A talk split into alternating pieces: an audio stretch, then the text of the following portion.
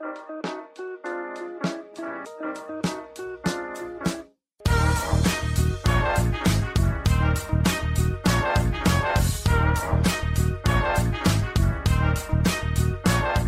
und herzlich willkommen, wir sind die Fotologen. Mein Name ist Thomas Jones und in Rating grüße ich wie immer den Falk Frasser. Hallo Falk. Hello, guten Morning, Mr. Jones. Guten, Guten. Morning, habe ich gerade gesagt, ne? Ja, Oh Gottes Willen. Ja, ich habe wenig geschlafen. Guten Morgen. ja, ich sehe schon, du bist auch hier, du trinkst kein Wasser mehr, du trinkst äh, Kaffee direkt aus der Kanne, vermutlich kalt mittlerweile. äh, hast einiges hinter dir, da kommen wir auch gleich dazu. Ähm, wir, ich habe eine ne extrem gute Neuigkeit zu verkündigen. Äh, zu verkünden, zu verkünden. Oh, auch schon schwer. So, das kann ich gerade gebrauchen. Gib mir das mal. Ja, weiß nicht, ob dich das so arg interessiert, aber ähm, man halte sich fest, warte, Trommelwirbel. Boah, ist selten so einen schlechten Trommelwirbel gemacht, aber ich sitze auch komisch. Äh, Kodak hat, na, was heißt einen neuen Film? Kodak hat einen Film vorgestellt, den es zu, hoffentlich bald zu kaufen gibt. Der für mich so hoffnungslos ausverkauft sein. Und zwar gibt es Kodak Gold 200 jetzt auch im 120er Format, also für Mittelformatkameras. Sehr geil. die Menge applaudiert. Ich hoffe, ihr sitzt gerade alle da Ja. und schreit Yeah und dann sagt ihr keine Ahnung von was Thomas eigentlich redet. Ich bin ja, auf jeden Fall doch, begeistert. Kodak Gold, also Kodak Gold ist ja, wir können ja mal kurz versuchen, also äh, jeder von uns, jetzt bin ich mit 43 davon anfangen, so Sachen zu sagen, ne? Jeder von uns, der schon ein bisschen länger auf dem Planeten ist, wird Kodak Gold kennen.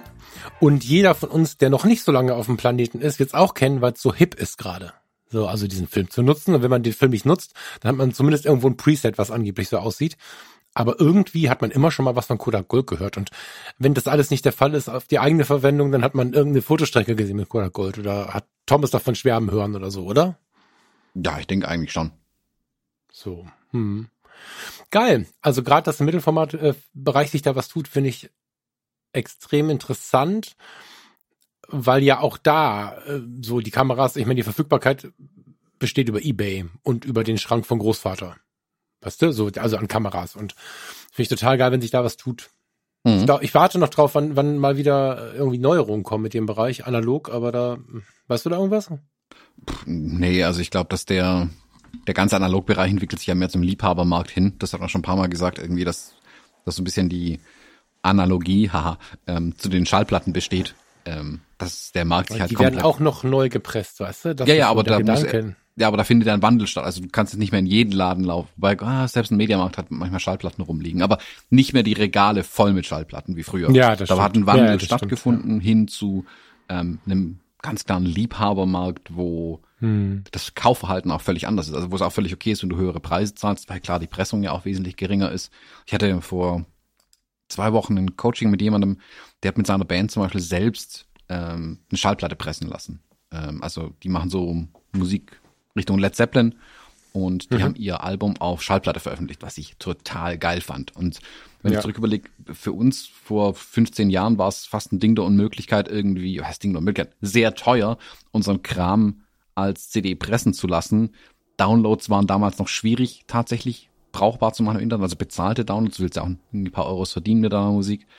Und Streaming nicht existent, Schallplatte war völlig weit weg. Heute geht's tatsächlich, dass du als Liebhaber oder als Band dir selbst Schallplatten machen kannst, weil der Markt sich so sehr gewandelt hat. Und ich glaube, da sind wir im, im äh, analogen Fotografiebereich, sind wir da noch tief im Tal der Tränen im Moment.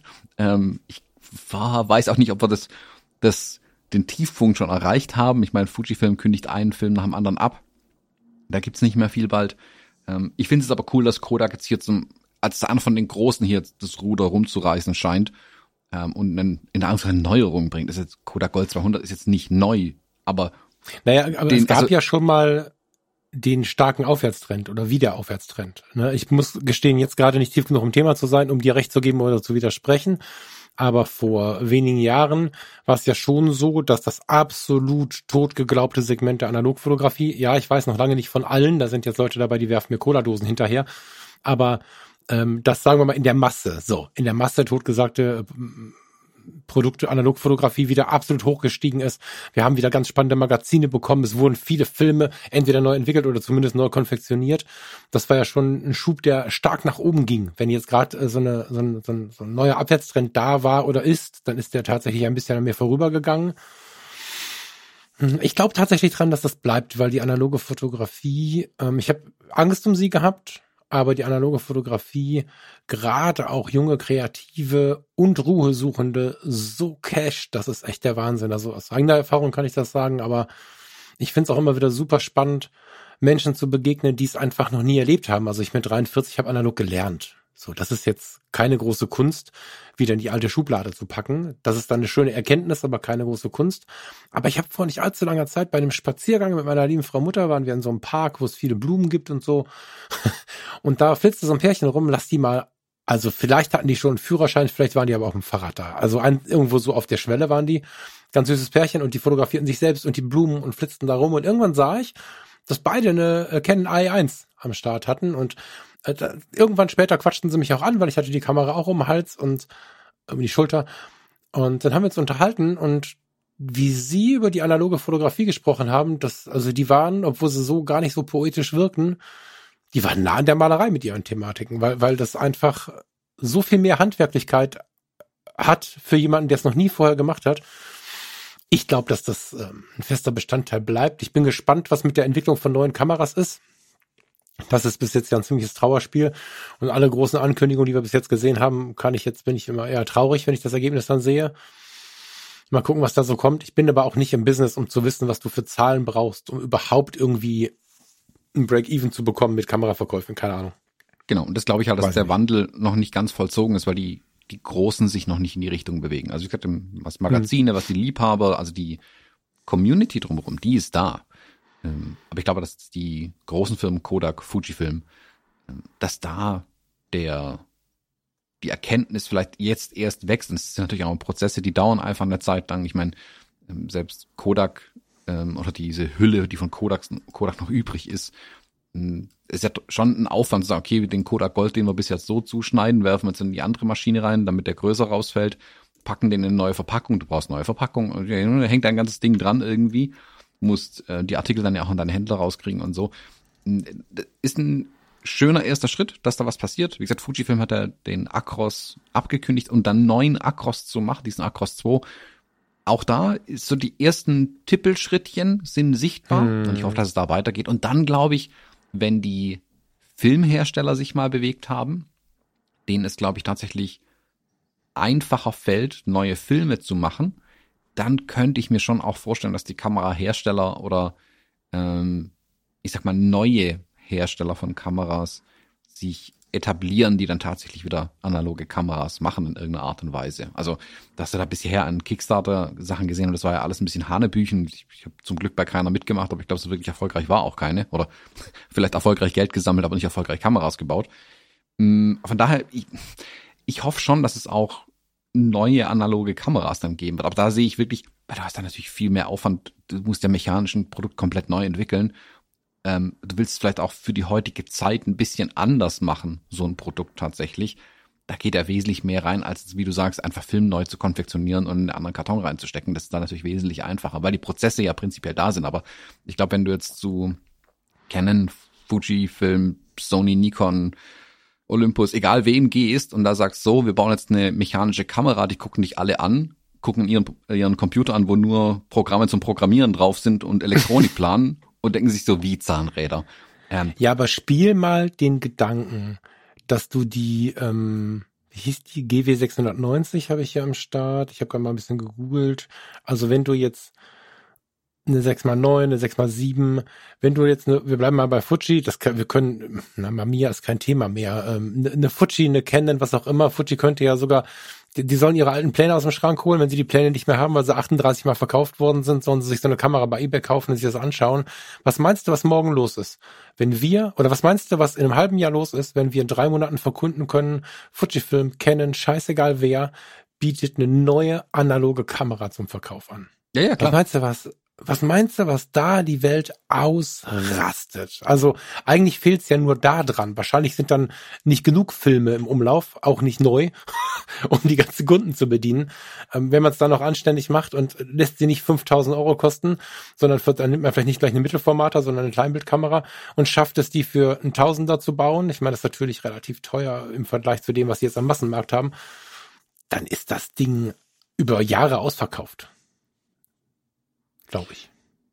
Ja, aber es dauert halt einfach auch Jahre, sowas zu entwickeln. Also das ist mal. Ja, aber mal du, du, also ich weiß nicht, wie das ist. Meinst du, sie haben den Zugriff noch auf ihre alten Pläne oder ist das im Zuge der, der vielen Verkäufe und Umstrukturierungen? Selbst wenn, die haben ja nicht äh, im Canon-Werk steht ja nicht die Maschine, die die Zahnräder schneidet, nee, noch stimmt. im Ja, ja, also selbst wenn du die Pläne noch hättest, du brauchst du die ganze ja, stimmt, ähm, Produktion, die hinten dran ist. Also das so ein ja, das stimmt. so große Film kennen Nikon alle. Das sind ja wie Dampfer, die kannst du nicht mal eben bewegen. Und die haben die letzten 15 Jahre, noch 20 Jahre eigentlich fast nur noch digitale Kameras gebaut und mhm. alles andere in den Papierkorb geworfen. Inklusive alles, was der Maschinen da war, sehr wahrscheinlich. Also ich weiß es nicht, aber warum rumstehen lassen? Das Zeug braucht nur Platz.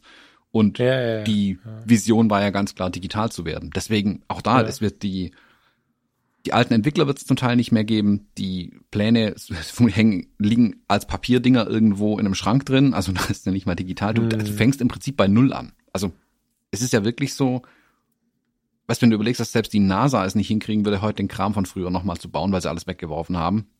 Ein, ein wirtschaftliches Unternehmen wie die ganzen Kamerahersteller, die haben auf jeden Fall alles also natürlich ja, in die Tonne Ich möchte an dieser Stelle nicht zu viel ähm, Verständnis zeigen, weil ich will das haben. nee, aber ja, du hast ich recht. Ich versuche halt die Situation ja. zu erklären. Wie gesagt, ich kenne das ja, aus ja, genug Firmen. Wenn ein Produkt nicht mehr hergestellt wird, stampfst du alles ein, weil, weil auf ja auch, gerade bei sowas ähm, wirklich erkennbar war, dass der Wandel kommt zu diesen digitalen Kameras. Ja. Und klar war, ich denke schon, dass die auch dachten, ja, da wird es bestimmt einen Liebhabermarkt geben, aber den bedienen wir nicht jetzt. Und wir warten jetzt nicht auf gut Glück 15 Jahre, lassen wir eine Maschine verrosten. Auch das ist ein Problem, mhm. um dann zu hoffen, dass dann der Markt wieder da ist. Also die fangen, glaube ich, wirklich die meisten nicht ganz bei Null an, aber mehr oder weniger bei Null an. Und ich glaube sogar fast, ich könnte mir vorstellen, dass es wirtschaftlicher wäre, im Mittelformatbereich anzufangen. Weil du da hm. als Hersteller einen höheren Preis abrufen kannst, ähm, obwohl die der reine Materialwert, sag ich mal, jetzt nicht so viel höher ist beim so. Mittelformat, ja, ja, genau. ähm, hm. wenn du eh von vorne neu entwickelst. Deswegen, wenn, keine Ahnung, ein Hersteller, also jetzt wurde gerade Mamiya gesagt hast, wenn einer von denen hergeht und eine Mamiya 7 neu bauen würde quasi, von der Idee her, von der Kamera, hm. äh, würde ich sofort zuschlagen also ohne mit der Wimper zu zucken, würde ich da zuschlagen, weil ich die Kamera, die alte ja im Prinzip schon die ganze Zeit haben will. Umso mehr äh, würde ich mich über eine neue freuen. Klar, du musst dann auch da wieder welche Objektive machst dran. Keiner hat gerade Objektive im, im Fundus, die die Größe tatsächlich abdecken. Da fängst auch wieder bei Null an, mehr oder weniger. Ähm, hm. Ah, da wäre vielleicht dann doch Kleinbild oder einfacher tatsächlich. Da könnten sie zumindest auf vorhandene Objektive zurückgreifen. Naja, die Frage ist halt, also ich habe jetzt den Artikel von 2011 gefunden. Lumographie, Lumopedia, von den Vogtländer Besser-Modellen, die habe ich fast verdrängt. Die sind ja, jetzt habe ich es in dem Artikel nicht 2008 vorgestellt. Ich glaube, die sind erst 13 wieder vom Markt oder so. Und das waren ja tatsächlich Faltenballkameras, ähm, die äh, einklappbar waren und so zumindest die, die, dieses eine Modell, was ich gerade sehe und was ich nicht wusste, baugleich mit einem Fujifilm-Modell mhm. zu der Zeit auch, spannend. Ähm, die sind jetzt so nah an der Zeit, dass da noch irgendwas rumstehen könnte. Ne? Und wenn ich sowas sehe, das macht natürlich das ist echt sexy, sowas. Und die sind aber ja nicht so richtig gelaufen. Die kosteten knapp über 2000 Euro, weiß ich noch. Oh, korrigiere mich. Ich meine, so um die 2000 Euro hätten die gekostet neu. Ähm, ich war als junger Wilder nicht in der Lage, mir das zu kaufen. Ich hatte gar eine digitale Ausrüstung gekauft und für den Spaß, das, das war nicht über, so. Ähm, aber da, da war auch noch die Zeit, wo es, wo du nicht immer bei eBay und bei Opa in der Schublade und so suchen musstest, sondern es gab hier und da noch was und immer noch was Neues. Und jetzt sind die aber schon ein paar Jahre wieder vom Markt. Wahrscheinlich waren sie ein bisschen früh mit dieser Idee. Wenn du genau. das Ding reanimierst, kann ich mir vorstellen, dass das knallt. So, genau, ich glaube, das wollen wir ja langsam wieder zurück von diesem, nicht wir alle, aber viele wollen wieder zurück von der absoluten Pixelpieperei und wollen mal wieder ähm, ja, mal was ganz anderes erleben. Das wird ja seit ein, seit ein paar Jahren ist ja schwierig. Kaufst dir eine neue Kamera, die fühlt sich geil an, die macht Spaß, aber dass die irgendwie ein anderes Bild macht oder so, ist ja schon relativ lange nicht mehr so. Ja, dann müsstest du mal wieder zu Fujifilm gucken. Ähm, nee, aber ich glaube, dass die tatsächlich zu früh dran waren. 2011 war nicht der Markt dafür analoge hm. Kameras, glaube ich. Das ist jetzt zehn Jahre später vermutlich. Und ich glaube, lass noch mal fünf, sechs Jahre vergehen. ähm, wenn dann auch die ganzen alten analogen Bolzen, die hier noch irgendwo rumstehen, immer mehr den Geist aufgeben. Das wird ja auch nicht besser. Dass dann, Ja, du, also weißt du, ich glaube, der Verschleiß an ähm, Canon i1 wird relativ hoch sein. Das ist ja eine extrem beliebte Kamera. Klar, die gibt's Ja. auch zuhauf. Aber wenn ich sehe, wie Ja. viele da im Moment in der Wildnis unterwegs sind damit, ähm, die gehen ja. Ja. auch kaputt, siehe meine. Und die dann wieder zu ersetzen, also viele landen dann vermutlich auch einfach im Müll. Also ich glaube, dass die alten Kameras tatsächlich weniger werden, logischerweise werden immer weniger. Das sieht man jetzt schon in den Preisen so ein bisschen. Genau, ich, tatsächlich. spiegelt ja. sich in den Preisen wieder. Und ich glaube, je höher der Preis für die alten wird, desto irgendwann kommt halt der Punkt, wo es sich dann lohnt, für einen Hersteller selbst oder was zu machen. Hm. Aber da, also unter zwei, drei Jahren kannst du so ein Produkt meiner Meinung Ja, nach ja, nicht ja. entwickeln. Es sei denn, irgendwer bastelt schon irgendwo, ne? Aber guck Das mal, Thomas. wir nicht, genau. Genau. Ah, Thomas, guck mal, du kennst ja hier äh, meine, meine, meine, meine, meine kleinen einzelnen Sessel neben dem Plattenspieler und so. Jetzt stell dir mal vor, du sitzt da und hast ein Fotobuch auf dem Schoß und dann nimmst du dir zum Spielen rechts aus dem Schrank, hab dir gerade einen Link geschickt, diese Vogtländer. Das ist, ähm, ich weiß nicht, ob du das Modell damals mal in der Hand hattest. Hast du Hm. einen Link bekommen? Ja, ne? Hast du die mal in der Hand gehabt? Ich kenne die ja. Die habe ich irgendwann mal in der Hand Hm. gehabt. Genau, die ist ja im Vergleich zu den, also ich habe ja gerade vor mir die Vogtländer 667, habe ich dem Thomas gerade geschickt. Wenn ihr Bock habt, googelt das mal. Besser 3 hieß sie, glaube ich, ähm, eigentlich. Mm, Diese Faltenballkameras kannten wir vorher ja als relativ filigrane Dinger. Und was wir auch beobachten, wenn wir heute so ein, so ein manuelles Objektiv, manuell zu fokussierendes Objektiv auf eine moderne Kamera schrauben, die sind ja ein bisschen massiver und größer geworden, äh, fühlen sich aber auch deutlich äh, moderner und haltbarer an. Gleichermaßen sind sie aber noch voll retro. Und diese Vogtländer Besser war die erste von diesen Faltenballkameras, wo ich gesagt habe, okay, die kann ich jetzt auch einfach mit in die Wüste nehmen, dann staube ich das ein bisschen ab, klapp das wieder zu und dann funktioniert das. Die war, die hat mich echt angemacht. Und wenn du dir heute vorstellst, so ein bisschen im Hinterkopf mit, hast Jazzmusik an, trinkst abends irgendwie ein interessantes Glas, was auch immer, hast die Lampe aufgedimmt und dann nimmst du diese Kamera in der Hand, die musst du kaufen. Und wenn du dafür einen Kredit aufnimmst, das ist einfach, ähm, kann, kann mir nicht vorstellen, dass es extrem viele Leute gibt, es sei denn, wenn sie gar nicht analog affin sind, die diese Kamera nicht anmachen würde, sowas, ne? Ja, klar, aber ich glaube halt, wann war das? 2010 rum, 2011 rum, das war zu Ach, war, früh. glaube ich, die, ich glaube, das, das, das, ich glaube, die vorgestellt haben sie sie 2008 und da waren ja immer noch Menschen nicht umgestiegen. Also wir, haben, ich, ich weiß, dass man über die Jahre so ein bisschen den Blick verliert, wann was passiert ist. Ähm, 2001 Gründung Foto Community, dann ist die Fotowelt so ein bisschen ausgerastet, war aber noch analog. 2002, 3, also es gab, ich glaube, vorher schon natürlich digitale Kameras, aber so massenkompatibel wurde das 2002, 2003, 2000 zwischen 2001 und 2003 irgendwie so. Und da war dann diese, da ging diese Umstiegswelle noch los. Da waren aber extrem viele, die sich noch extrem festgehalten haben an der Fotografie. Und es war nicht die erste Welle, die sie wieder bergauf bekommen haben, sondern sie waren noch in der abebbenden Welle, glaube ich, bei denen, die nicht loslassen wollten. Und das ist so ein bisschen wahrscheinlich das Problem der Zeit gewesen. Und ähm, ja, ist ist Stammtischphilosophierei, was wir hier machen, aber ich würde mich jedenfalls freuen, wenn wir so ein Ding mal wieder kriegen würden. Ich habe mal bei eBay und so geguckt, das ist einfach ähm, nicht zu bezahlen. Da freue ich mich auch aus emotionalen Gründen und aus Dankbarkeit über meine ähm, Kontakte und gut ist das, weil weil die Vogtländer besser, ich weiß nicht, ich habe jetzt, hast du mal geguckt? Ich will Ähm, wahrscheinlich gar nicht gucken. die, ich weiß, ich hatte nach der Fujifilm mal geguckt, aber die kriegst du ja eigentlich nur aus Japan. Ähm, und da bist also, wo ich jetzt, das ist ein paar Tage her, dass ich mal da reinguckt, aber die waren um die 3000 Euro oder so, glaube ich. Also, Ja, nur aus Japan soll ja, ich habe das jetzt mal ein bisschen, äh, ich habe ein bisschen hinterher gefragt, soll ja angeblich gut funktionieren, ne? Also und der Vorteil ist ja noch, dass die nicht so Bock auf ähm, neuwertige Kameras haben, die verkaufen sich relativ schlecht bei denen. Also ich finde das Ding mit von Japan ganz interessant, weil das ja auch deutlich günstiger ist. Ich finde keine Treffer, was kann das sein? Keine Vogtländer besser bei eBay? Da. Aber eben nicht die, ne? Aber selbst die, das ist halt anders jetzt, ne? Die alten Faltenbalge, wo du wirklich mit viel Mühe noch ein Bild rauskriegst, wo du auch mehr so ein Schätzeisen oben drauf hast, was dir ungefähr zeigt, in welche Richtung du die Kamera halten musst. 95 Euro, 190 Euro, hier ist einer für 50 Euro, 50 Euro, 80 Euro. Das war anders. Die waren 999 Euro. Gerade diese Faltenbalg-Dinger waren lange noch Deko für einen Zehner irgendwie an jeder Ecke. Spannend. Hm. Ich muss das zumachen. Ich kann nicht schon wieder Kameras kaufen jetzt. Aber äh, die nächste analoge kommt bestimmt irgendwann. ja, ich habe jetzt, ich, hier hat sich ja so ein bisschen so eine Kiste mit Kameras angesammelt, so ganz, ganz alte Kisten auch, ähm, wo ich bei den meisten gar nicht weiß, ob sie funktionieren. Und ich auch ehrlich gesagt nicht den Nerv habe, sie zu testen. Ich glaube, das muss ich jetzt mal einfach mal auf irgendeinen Flohmarkt tragen und alles verscheppern irgendwie oder verschenken. Mhm. Ich will nicht mal Geld dafür, ich will es einfach nur loshaben im Moment. Also wenn jemand Interesse an ganz alten Kameras hat, ich habe keine Ahnung, wenn der Markenname nicht direkt draufsteht, habe ich, weiß ich nicht, von wem sie sind. Ähm, aber ich glaube, ich fotografiere die mal ab und hauen die bei uns in, in Discord rein zuerst und dann äh, in Campus und dann vielleicht öffentlich auf Facebook oder auf Ebay oder so. Aber ich habe schon keinen Bock auf Ebay. Ich will die einfach nur in einen Karton reinstecken und wegschicken. Was seht ihr? Das sind das so hier so Faltenbalg und so, so wie, äh, Keine wie, Ahnung, manche, manche falten bestimmt auch ihre Balge. Ich weiß es nicht. Du bist ein Freak. Äh, ja, schick mir bitte vorher ein Foto, mein Freund. ja, mach ich mal. Also ich weiß, es eine, eine wie heißt die Polaroid? Die SX70 ist es, glaube ich. Ähm, das habe ich eine rumliegen, aber die will ich eigentlich nicht hergeben.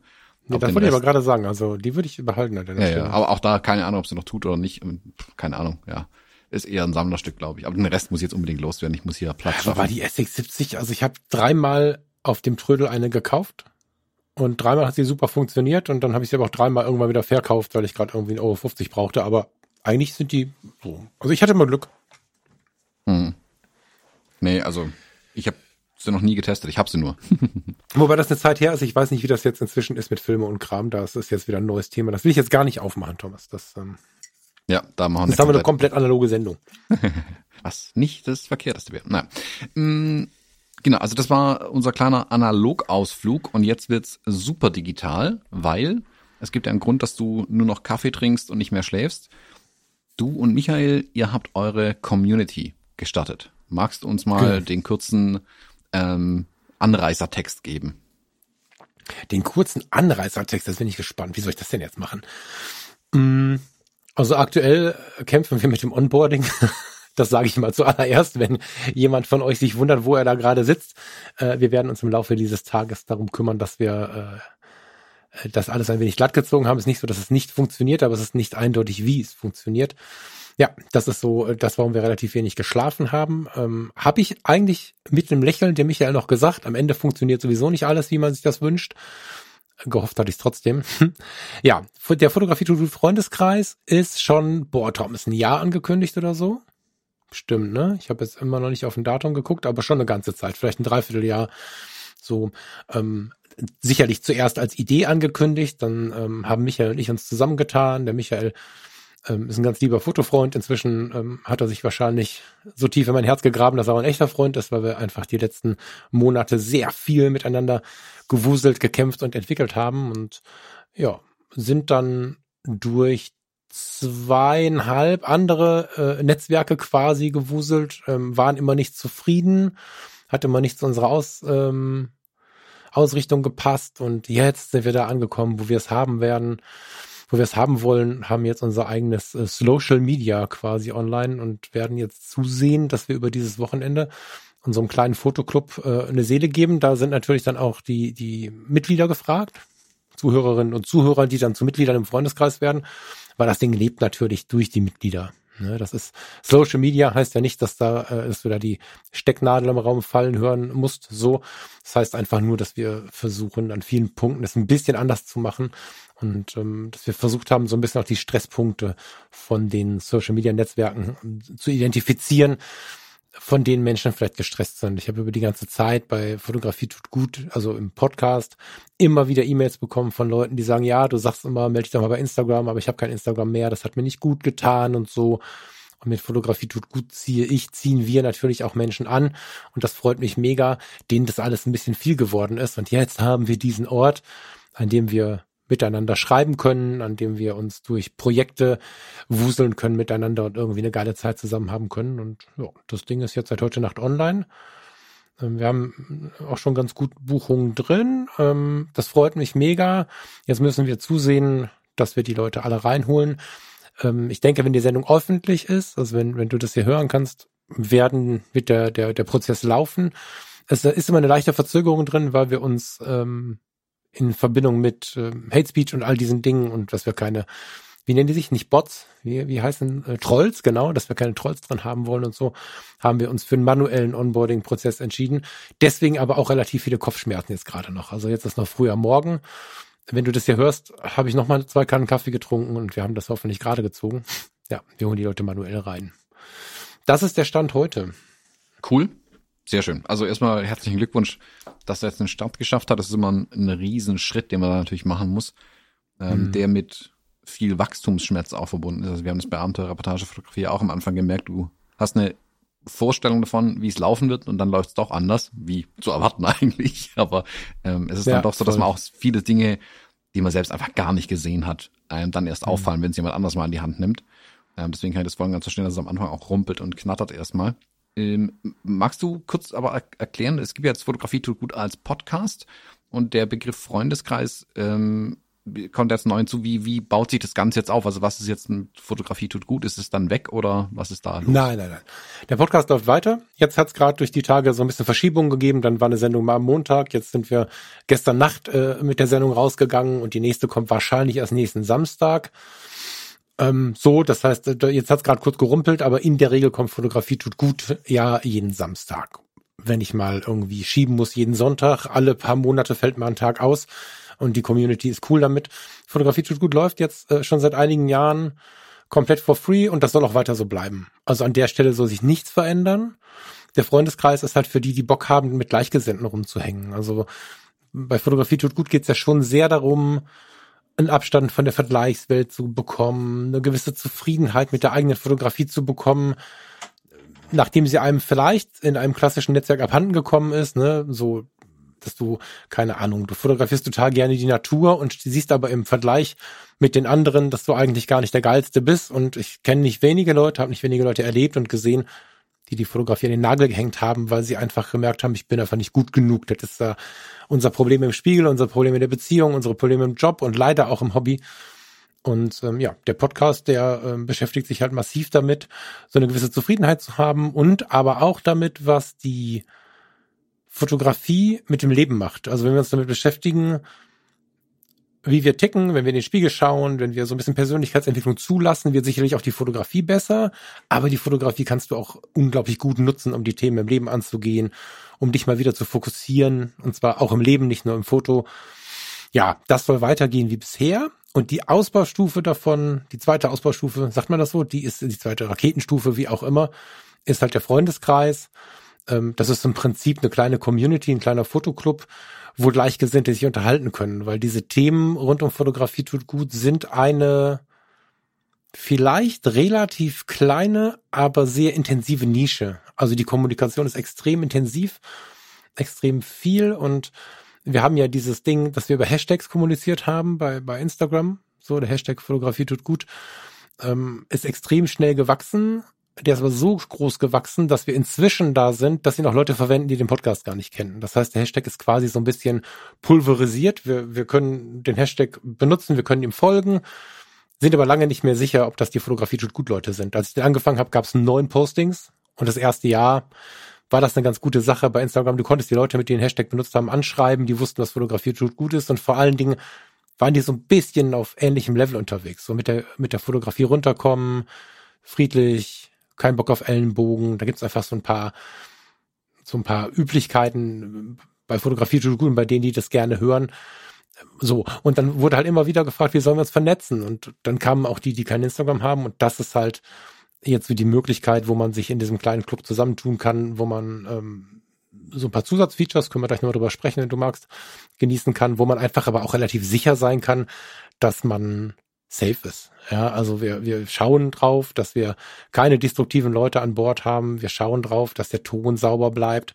Und wir scheuen uns jetzt auch nicht, wenn jemand äh, für Destruktion kommen würde, den halt wieder auszuschließen, was ein bisschen doof ist, dass man das immer so hart sagen muss. Aber wenn wir uns die Härte in so manchem Social Media anschauen, ist es vielleicht nötig. Wir werden das sehen. Ja, und wir haben da kleine Projekte und können uns gegenseitig Nachrichten schreiben und so. Und ich glaube, dass das einfach eine kuschelige Ecke ist, um Zeit zusammen zu verbringen und sich relativ sicher zu sein, Gleichgesinnte am Start zu haben und nicht komisch aufzufallen, wenn man Bock auf Achtsamkeit zum Beispiel hat oder so. Ja. Mhm.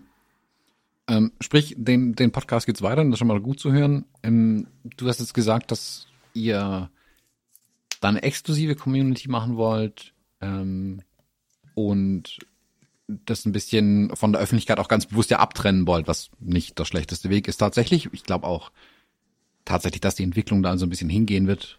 Ähm, ich mein, das ist ja, wenn man mal so ein bisschen drüber nachdenkt, das war ja sogar mal Facebooks Problem, warum sie WhatsApp, glaube ich, gekauft haben, dass viele Leute halt bei Facebook raus sind und viel halt sich mit ihrem wirklich engen Kreis in ihren WhatsApp-Gruppen irgendwie unterhalten haben. Genau. Und das für viele mhm. einfach völlig okay war. Deswegen hat sich Facebook sicherlich deswegen hat sich Facebook WhatsApp gekrallt und das gar nicht so sehr primär, weil sie einen Messenger brauchen, weil das hatten sie ja selber schon ein. Ähm, und WhatsApp auf dem amerikanischen Markt, der eigentlich non-existent war bis dahin. Mm, ihr habt jetzt auch ganz bewusst getrennt und ihr habt auch eine, eine kleine ähm, Hürde ja eingebaut. Also das Ganze ist ja nicht kostenlos, das darf man wirklich sagen. ähm, wie war die Entscheidung dahinter? Also wir haben erst mit zwei verschiedenen Dienstleistern geschaut, ob wir es so machen konnten. Da war dann Idee, weil die waren wirklich äh, teilweise, also du musst bedenken, du weißt das, Thomas, ich sag das jetzt den anderen, du hast ja mit Abenteuer, Reportage, Fotografie auch so ein so ein ähnliches Modell online. Wenn du so eine Community bauen willst, du brauchst halt tausend Apps, hier noch einen Dienstleister, da noch eine Schnittstelle. Also das ist, wenn man das noch nie gemacht hat, wird man relativ stark überrollt, was man alles braucht. Und das, wir hatten am Anfang eine Möglichkeit gefunden, wo wir irgendwie 40 Euro laufende Kosten gehabt hätten oder sowas. Und da hätten wir gesagt, ey, komm, entweder wir bezahlen die oder wir machen irgendwo einen Spendenbutton oder weiß der Teufel und dann wird das schon gehen die war so super schlecht, dass wir das äh, weggeschoben haben und haben dann im Zuge die anderen Geschichten, die dann auch wirklich dann auch uns jetzt auch schon seit einigen Monaten viel Geld kosten, äh, überlegt, dass es sowieso gut ist. Ne? Wir haben viel mit anderen Leuten kommuniziert, viel auch mit den Hörerinnen und Hörern kommuniziert. Vielen lieben Dank an jeden Einzelnen und jede Einzelne, die uns da zur Seite stand. Und die einhellige Meinung auch von den potenziellen Mitgliedern war die, dass for free einfach auch äh, alle möglichen Leute kommen, die sich vielleicht eigentlich gar nicht so identifizieren damit. Und die Besonderheit des Freundeskreises, deswegen hat er auch diesen krassen Namen, ist halt, dass man wirklich Bock hat auf diesen, diesen Generalbass, der bei Fotografie tut gut halt äh, läuft, ja. Dass ich als Kerl im Podcast auch mal sagen kann, dass ich eine Träne im Auge habe, ohne dafür irgendwie ausgelacht zu werden, dass die Hörerinnen und Hörer das aber auch tun können. All diese Dinge ähm, sind halt irgendwie eine Besonderheit. Und neben der Tatsache, dass wir tatsächlich nicht wenig laufende Kosten haben und dass Michael und ich auch wirklich Zeit verbringen wollen, ne, und wir müssen beide unser Geld verdienen. Michael ist äh, Berufsmusiker, Michael ist äh, Lehrer in der Musikschule, Michael hat ganz viele, hat eine eigene Musikschule, also Michael hat ganz viele äh, Jobs äh, zugleich und wir müssen diese Zeit ja irgendwie investieren. Aber das war gar nicht das Hauptargument. Irgendwann sind wir dank der Nachrichten von den von den Hörerinnen und Hörern von Fotografie tut gut auch der Überzeugung gewesen, dass eine leichte Paywall tatsächlich besser ist, weil so ein Netflix-Abo, so ein, also nicht als Werbung gemeint, das ist einfach so ein Wort, was da gerade jeder Mund hat. Spotify, however, äh, das bezahlen wir auch, wenn wir es wollen. So. Und ähm, in der Preisregion beginnen wir. Und äh, wenn jemand Bock hat da drauf und sich beschäftigen möchte, bei unseren Projekten mitmachen möchte, Bock hat, sich mit uns in die Zoom-Abende zu setzen, all diese Sachen, die wir anbieten, da sind noch ein paar mehr, dann kann der wahrscheinlich auch das Geld bezahlen. Es wird wahrscheinlich von der ähm, Mitgliederschaft etwas cooler sein und am Ende ist das Ding rund, wir können was investieren, wir können Zeit investieren und ja, da sind, also ich bin jetzt mit dem Zahlungsmodell ganz zufrieden, bin gespannt, wie das so ankommt. Hm? Sehr gut. Ja, ich glaube auch, dass ähm, ein gewisser Invest bei den Leuten tatsächlich wichtig ist. Also, weil dann investiere ich was in die Sache rein, dann nehme ich es auch für voll, nehme es auch ernst ähm, und befasse mich tatsächlich mit den Dingen. Ähm, und wie du sagst, es gibt ja auch Kosten, die auf der anderen Seite entstehen. Also nichts ist umsonst. Ähm, wenn die Leute mal glauben, Facebook, Instagram, sonstiges wäre doch umsonst. Nee, die äh, verkaufen halt eure Daten, was ihr ja nicht macht. Eben deswegen, genau. also ihr verdient nicht irgendwie am Datenverkauf Geld, was auch, äh, also mal davon abgesehen, dass es karmamäßig schlecht wäre, auch in Deutschland der, der völliges Desaster wäre. Ähm, aber dann musst du es halt irgendwie anders finanzieren. Und genau, wie gesagt, du genau. musst es alles ja bezahlen. Was uns wichtig war, dass wir da so ein bisschen den den, den Mitgliedern äh, so den, den Staffelstab in die Hand geben. Also dass wir sagen, okay, jetzt kümmerst du dich mal hier um die Zahlung. Äh, nicht, dass du es nur bezahlen musst, sondern dass du es dir auch aussuchst. Also du kannst ähm, ganz einfach diesen angekündigten Standard von 15 Euro bezahlen. Wenn du gerade eine schlechte Zeit hast, gibt es ein ermäßigtes Paket. Und ähm, du kannst aber auch, wenn du besser im Futter stehst, wenn du aus welchen Gründen auch immer emotional näher dran bist oder so, kannst du auch größere Pakete buchen. So, und das ist etwas, was du monatlich wechseln kannst. Also äh, mit Ausnahme des größten Pakets, das hat eine Mindestlaufzeit von drei Monaten tatsächlich. Das liegt aber auch daran, dass da noch ein kleines Produkt mit drin liegt. Die äh, anderen Pakete haben alle die gleiche, die absolut gleiche, wie sagt man, also du bekommst das gleiche, suchst dir aber aus, ob du 15, 20 oder 25 Euro bezahlen möchtest, einfach, weil, weil ich festgestellt habe im Laufe der Jahre, dass so eine gewisse Überlassung der, der Hörerinnen und Hörer, zumindest auf dem Podcast, äh, auf der Podcast-Ebene war es so, ähm, sehr gut funktioniert hat und sehr sympathisch war. Und so kann jeder schauen, okay, pass auf, jetzt gerade ist echt schlecht bei mir. Ähm, ich fange mal 15 Euro an, dann sind die nächsten drei Monate richtig geil, dann gehe ich einen Fünfer hoch und wenn es dann irgendwie richtig schlecht gelaufen ist, gehe ich ins ermäßigte Paket. Du kannst jederzeit äh, für den nächsten Monat den Preisplan switchen, ohne was an deiner Mitgliedschaft zu ändern. Das war uns wichtig. So. Mhm. Sehr cool. Mm, das ist ein bisschen, jetzt haben wir so ein bisschen das, das Grobe drumherum ja erklärt, aber äh, was, was, was mache ich jetzt, wenn ich da reingehe? Also ich habe heute Morgen direkt bei euch schon reingeschrieben, dass es den Kodak Gold jetzt für Mittelformat gibt und warte jetzt auf den Begeisterungssturm. Äh, aber ja, ich habe schon geliked. Ja. ja, du hast schon geliked, genau. Ähm, es geht jetzt aber nicht nur darum, dass ich ähm, irgendwie die News von anderen da drin verwurste, sondern es soll ja ein, eine Community irgendwie sein und man will ja auch über Fotografie sprechen. Also Fotografie ist ja schon der Fokus von der ganzen Sache. Ja, ja, voll. Ja, ja, voll. Also wir sind ziemlich gruppenbasiert. Das ist schon so, dass dieses ähm, Netzwerk, ähm, ja, doch kann man so sagen. Also die Gewichtung geht schon in Richtung Gruppen, heißt aber nicht, ähm, dass man nicht direkte Kommunikation führen kann. Also du kannst auch was posten in deinem in deinem eigenen Feed, aber das ist eine, eine Geschichte, die relativ schnell unter Umständen wie soll man das sagen? Die verschwindet wieder. Das ist ja das Problem an unseren aktuellen Netzwerken. In den Gruppen können wir nachlesen, was die anderen geschrieben haben und zwar auch in Ruhe, haben eine gewisse Übersichtlichkeit drin und so. Und wir können uns gegenseitig schreiben. Und die Ausrichtung der einzelnen Gruppenthemen ist, glaube ich, relativ schnell erklärt. Wir haben, was vielleicht zu Anfang wirklich wichtig ist für jeden, zwei Videos im About liegen. Das About ist immer links, wo du dich gerade befindest, so eine Hilfestellung, worum es hier geht. Das heißt, wenn du im Hauptnetzwerk bist, hast du links eine About. Wenn du dich in die Gruppen klickst, hast du links eine About. Aber das ist ein anderes About. Das heißt, in jedem Raum, in dem du dich bewegst, gibt es links ein anderes Menü mit anderen Inhalten und da wird dir erklärt, in dieser Gruppe passiert dieses und jenes und das ist unser Wunsch und das ist unsere Idee. Diese Minute auf zwei muss man sich nehmen, es ist wahrscheinlich auch mehr Zeit, die man sich nehmen muss, um sich zurechtzufinden, ist aber auch unsere Idee, weil wer sich damit beschäftigt hat und sich zurechtfindet, wird wahrscheinlich ähm, so der Plan, ein ruhigeres, ein entspannteres Netzwerk finden, wo man sich auch wirklich mit den Dingen auseinandersetzt. Also man könnte jetzt unter deinem Post anfangen, äh, sich über den Kodak äh, Gold auseinanderzusetzen. Ähm, es gibt andere Posts. Wir haben ein, ein Bildbesprechungsprojekt, wo man immer ein Bild pro Woche sich vornimmt, wo man dann auch wirklich mal eine Woche hingucken kann, wiederkommen kann, nochmal was schreiben kann.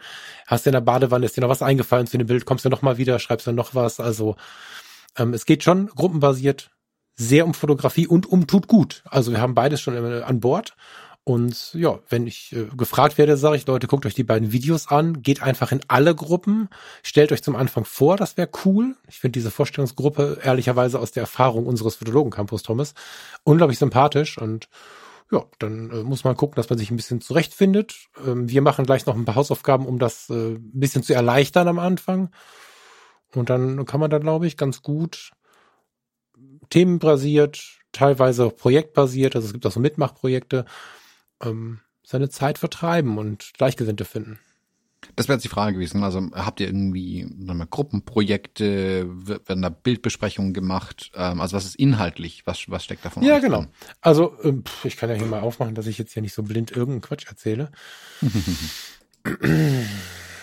Groups. Nicht wundern, wir sind zweisprachig, weil das für uns ideale Tool leider nur in englischer Sprache angeboten wird. Aber habt keine Angst, es geht eigentlich nur um die Buttons. Wenn irgendwo Missverständnis oder eine Frage ist, schreibt uns einfach an auf irgendeinem Kanal. Äh, dann helfen wir uns natürlich, äh, helfen wir euch natürlich weiter. Die Beschreibung und all das ist in deutscher Sprache. Es gibt halt nur so ein paar Buttons, die wir nicht ändern können. Mm. Das alte ja, Problem. Podcast und Neuigkeiten. Bitte? Also, wenn ich da kurz einen Ausflug machen darf, das ist das alte Problem was im Moment ganz viele junge Unternehmerinnen und Unternehmer haben, wenn du hier in Europa irgendwas Geiles machen willst, ähm, ist alles so ein Datenschutzdesaster, wenn du mit amerikanischen Firmen zusammenarbeitest oder mit ausländischen Firmen, das müssen nicht mehr nur die Amerikaner sein, äh, und du irgendwelche Tools einsetzen willst, dann guckst du dir die deutschen Alternativen an, die sind halt zum Teil einfach schlecht. Also, sorry, liebe Entwickler deutscher Produkte, zum Teil sind die einfach wesentlich schlechter, kosten zum Teil dann noch wesentlich mehr. Oder, oder unfassbar teuer, genau. Genau, oder sind unfassbar teuer, so dass es einfach nicht rechnet in irgendeiner Art. Es gibt keinen brauchbaren Einstieg da rein manchmal. Mhm. Ähm, und jetzt, nachdem ich weiß, da wir ja überall nur 6 Mbit DSL haben, ist mir auch klar, warum keine der großen Firmen sich hier wirklich ansiedeln möchte oder die jungen Startups hier nichts auf die Kette kriegen. Und wenn die mehrere tausend Euro nur für ihren scheiß Internetzugang bezahlen, weiß ich, warum die ganzen Produkte so teuer sind. Und dann bist du wieder bei den Amerikanern und die haben oftmals das Übersetzungsproblem natürlich. Also der Kreis schließt sich für mich sofort, aber so als kurzen Ausflug, warum auch ihr mal wieder auf einen ähm, nicht, auf einen nicht europäischen Hersteller von sowas geht. Weil es hier ja. immer noch, was das angeht, wirklich bitter aussieht manchmal. Ja, total. Wir haben uns umgeschaut, wir haben geschaut, viele große Firmen nutzen das auch. Also es ist jetzt schon ein Tool, was gut verbreitet ist. Aber sie haben es einfach nicht geschafft, aus welchen Gründen auch immer. Wir haben das, muss man ehrlicherweise sagen, gebucht. Ähm, etwas später gebucht eigentlich. Das war auch eine unserer Verzögerungen, weil sie angekündigt haben, dass die Neukunden eine Veränderung erleben werden. Und ein paar Monate vorher war angekündigt, dass es in Deutsch, Französisch und noch irgendwie was äh, Bereich gibt, also eine Version gibt in den jeweiligen Sprachen. Die Veränderung kam und es wurde einfach nur teurer und es, also es, es war jetzt nicht gut zu warten, weil wir jetzt einfach mehr Kosten haben. Wir warten auf diese Veränderung. Wenn denn dann das kommt, stellen wir natürlich sofort um. Im Moment sind die Buttons auf Englisch. Ähm, es ist trotzdem das Beste gewesen, was wir gefunden haben, bis jetzt vor allen Dingen für das, was wir wollten, nämlich ähm, weg vom, tja, vom komplett üblichen. Also wenn das Ding genauso aussieht wie die Netzwerke, die wir kennen, ist es auch schwierig, weil wir wieder im Vergleich sind. Das Ding funktioniert schon anders, erfordert damit auch ein bisschen Geduld und manchmal sitzt man da wahrscheinlich auch und sagt, was, wie geht das? Hä? Wenn man das verstanden hat, äh, ist es eigentlich richtig logisch, aber wir, das merke ich auch in der Foto-Community, wir sind sehr auf unsere üblichen Bedienungen bei Instagram und Facebook gepoolt. Das ist ganz wahnsinnig, das hätte ich vorher gar nicht so intensiv vermutet. Ja, und unser Wunsch war halt, das Ganze auch ähm, so zu gestalten, dass es zur Fotografie gut passt. Deswegen haben wir das jetzt, ähm, haben wir das jetzt auch mit englischen Buttons, ähm, ja, wie soll man sagen, akzeptiert und werden dann irgendwann wahrscheinlich umschalten können. Da wird dann dieses kleine Häkchen kommen. Mm, die Gruppen. Also es gibt natürlich äh, Profile, wenn du reinkommst, wahrscheinlich, das hast du auch zuerst gemacht, heute Morgen, wahrscheinlich baust du dir erstmal ein Profilbild, wenn du noch ein paar Minuten Zeit findest, schreibst du dir einen kleinen Text, kannst deine Links einfügen und so weiter und so fort. Das geht natürlich auch. Das ist nicht riesig. Also es ist nicht so, als dass du das äh, stundenlang auskleiden könntest wie irre, sondern wir haben da schon einen begrenzten Platz für. Aber genug Platz, um ein bisschen was von sich zu zeigen. Du hast eine Message-Funktion, all den ganzen Kram. Und relativ schnell kommt wahrscheinlich, nachdem man die Videos gesehen hat und so, der Klick in die Gruppen. Was ist denn hier so los? Den Gruppen muss man beitreten wenn man da mitspielen möchte. Ich empfehle einfach allen erstmal beizutreten. Wenn es irgendwo stresst, kann man es ja wieder verlassen, aber so kriegt man mit, was Sache ist. Und ähm, ja, die unterscheiden sich halt so ein bisschen. Ne? Die erste Gruppe Podcasts und Neuigkeiten ist eine Gruppe, die sich unterteilt, wo wir die Fotografie tut gut Folgen posten, die freien auch, also zumindest Fotos und Links dazu, wo wir den gruppeninternen Podcast posten. Michael und ich treffen uns einmal im Monat auf so ein Joe Fix Face-to-Face, -face. zumindest ist gerade Face-to-Face geplant, wenn das so passt. Ähm, wir wohnen ja nicht so weit auseinander. Und da nehmen wir äh, die Hörerinnen und Hörer mit, oder besser gesagt die Mitglieder dieser Gruppe mit. Mm, und alles, was so an Neuigkeiten ist, kommt da halt rein. An der Stelle kann aber niemand posten, sondern nur kommentieren, was wir gepostet haben. Das ist dann so die Idee, auf Podcast-Episoden einzugehen, auf Fragen einzugehen und so. Das ist Erste Gruppe, herzlich willkommen, habe ich schon gesagt. Ähm, ich find's voll geil, wenn neue Mitglieder sagen, dass sie da sind, wer sie sind und wenn dann immer mal wieder auf die neuen reagiert wird. Das ist irgendwie eine ganz schöne Kultur, die sich in so einer Gruppe auch das gibt so ein gewisses Miteinander. Wenn du irgendwo reinkommst und einer gibt dir die Hand, dann weißt du direkt, ach, der war nett am Anfang und so. Das war uns sehr, sehr wichtig, diese Gruppe. Und dann geht's thematisch rein. Ne? Also wir haben natürlich Achtsamkeit und positives Denken, wie ich das im Intro vom Podcast auch zum Thema gemacht habe. Das Besondere im Alltag finden beschäftigt sich mit Alltagsfotografie, kontemplativer Fotografie, aber auch mit so Tages- und Wochenprojekten, 365 Tage und solche Geschichten. Und dann setzt sich das so durch, ne? Also Naturfotografie, Porträtfotografie, Streetfotografie, Bildbesprechung mit Ansage, ist ein Bild eine Woche. Wobei, wenn die Woche vorbei ist, löschen wir das Bild nicht, sondern es rutscht einfach im Feed nach unten. Also du kannst auch Monate über ein Bild sprechen. Aber äh, es ist immer eins eine Woche lang oben angetackert mit dem Wunsch, dass die Community uns hilft, da auch Leben reinzubringen. Weil es ganz schön faszinierend ist, wenn man sich mal wieder ein Bild hinlegt. Ich habe irgendwo in einem anderen Podcast, bei mir sogar vielleicht, hm, wo habe ich es gesagt, keine Ahnung, dass die Fotografie in unserem Sprachgebrauch fast nur noch dieses Riesenkonstrukt ist. Und wenn wir ein Foto sehen, ist das ein Foto, aber die Fotografie ist immer so ein Riesending. Aber dieses etwas ausladende Wort kannst du ja auch auf ein Foto, also das ist eine Fotografie anwenden. Und das merkt man, wenn man so ein Bild mal vor die Nase bekommt und nicht wegswiped und nicht irgendwie sagt, das interessiert mich nicht, sondern das wirklich mal bewusst anschaut und darüber in die Kommunikation geht. Das ist halt dieser Social Media Anspruch, dass wir versuchen, die Leute ein bisschen zu bremsen, sich zu beschäftigen, die Kommentare der anderen mal wieder zu lesen. Das ist ja auch so bei Social Media so eine Kiste, die nicht so richtig äh, on vogue ist freue ich mich mega drauf auf die Gruppe. Es gibt zwei Tech Talk Gruppen, analog und digital. Es gibt eine Gruppe, in der der Michael hilft, eine Webseite zu bauen. Ähm, kommen wir gleich nochmal rein, wenn dich das interessiert, warum das so ist und warum wir diese Gruppe haben. Wir haben eine Bildbände, Magazine und Büchergruppe, in der auch Aktionen passieren. Ähm, so.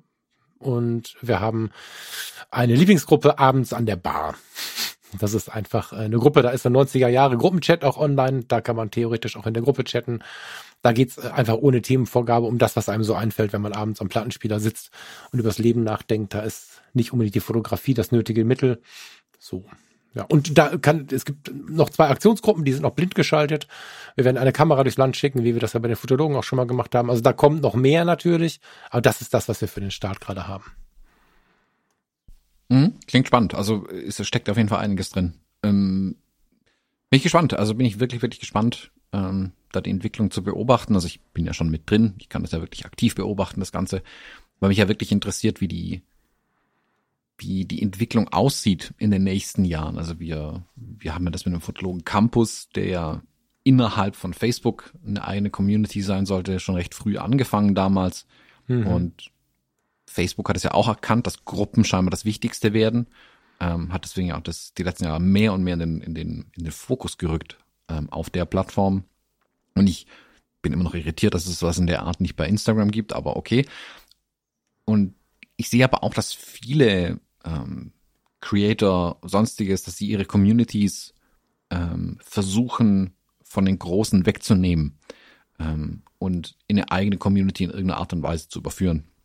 Weil für uns ja auch der auch wenn uns das was kostet im ersten Moment, ähm, das auch Verluste bedeutet, also das merkt man ganz schnell, wenn man versucht, seine komplette Community umzuziehen, hat man, verliert man vermutlich 80 Prozent in dem Prozess äh, und mhm. nur der harte Kern wird wirklich übrig, übrig bleiben. Ähm, ist aber auch natürlich die, die, die Plattform selbst uns Geld kosten. Ähm, ich glaube, dass der Nutzen, und den meine ich gar nicht monetär, sondern der Nutzen näher an seine Community ranzurücken, auch mehr selbst die Hand drauf zu haben, was mit deiner Community passiert.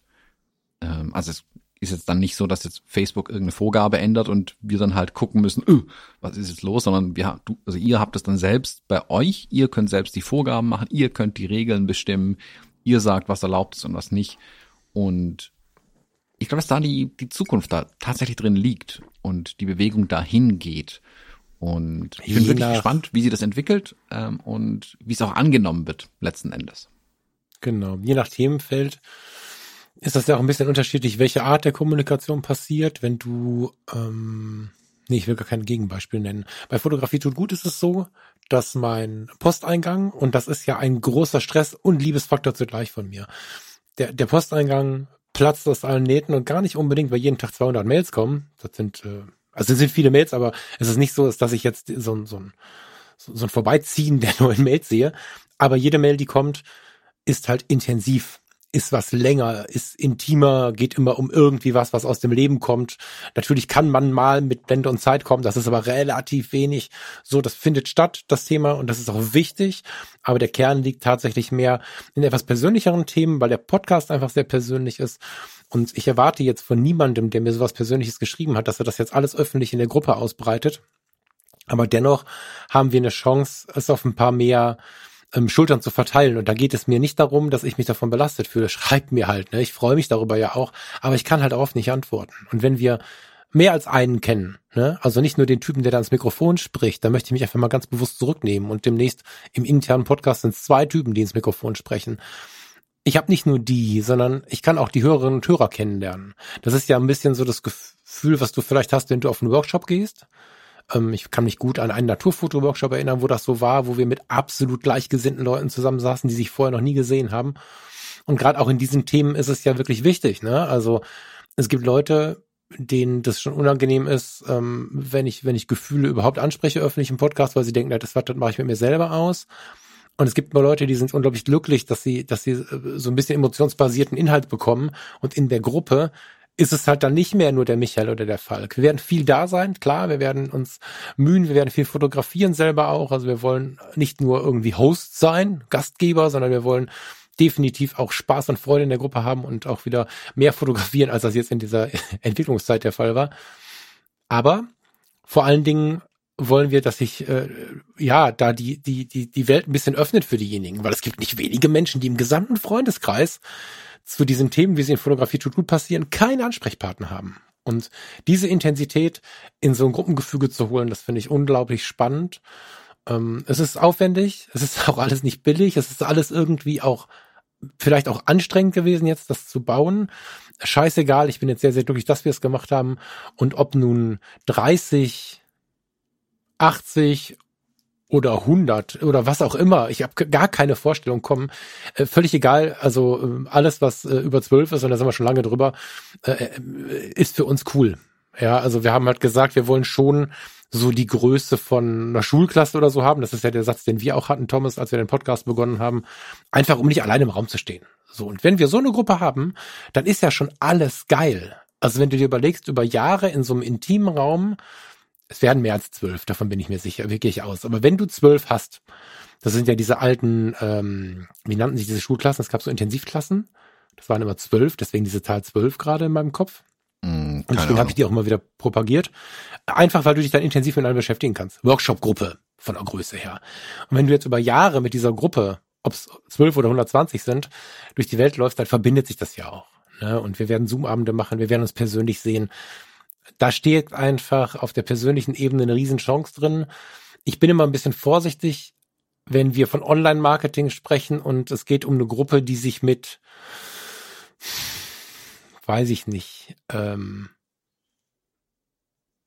dieser Nähe fernen Themen beschäftigt, dann passiert da oftmals ein Emotional Marketing. Ich weiß gar nicht, ob es einen Satz gibt, ich sage das immer so, äh, welches eigentlich ein Verkaufen ist. Aber dadurch, dass bei uns ja ganz viele Themen automatisch irgendwie was mit Emotionen zu tun haben, ist das einfach eine Riesenchance. Ne? Und da geht's gar nicht um Absatz oder so, sondern das ist einfach eine Riesenchance und ich freue mich da mega drauf.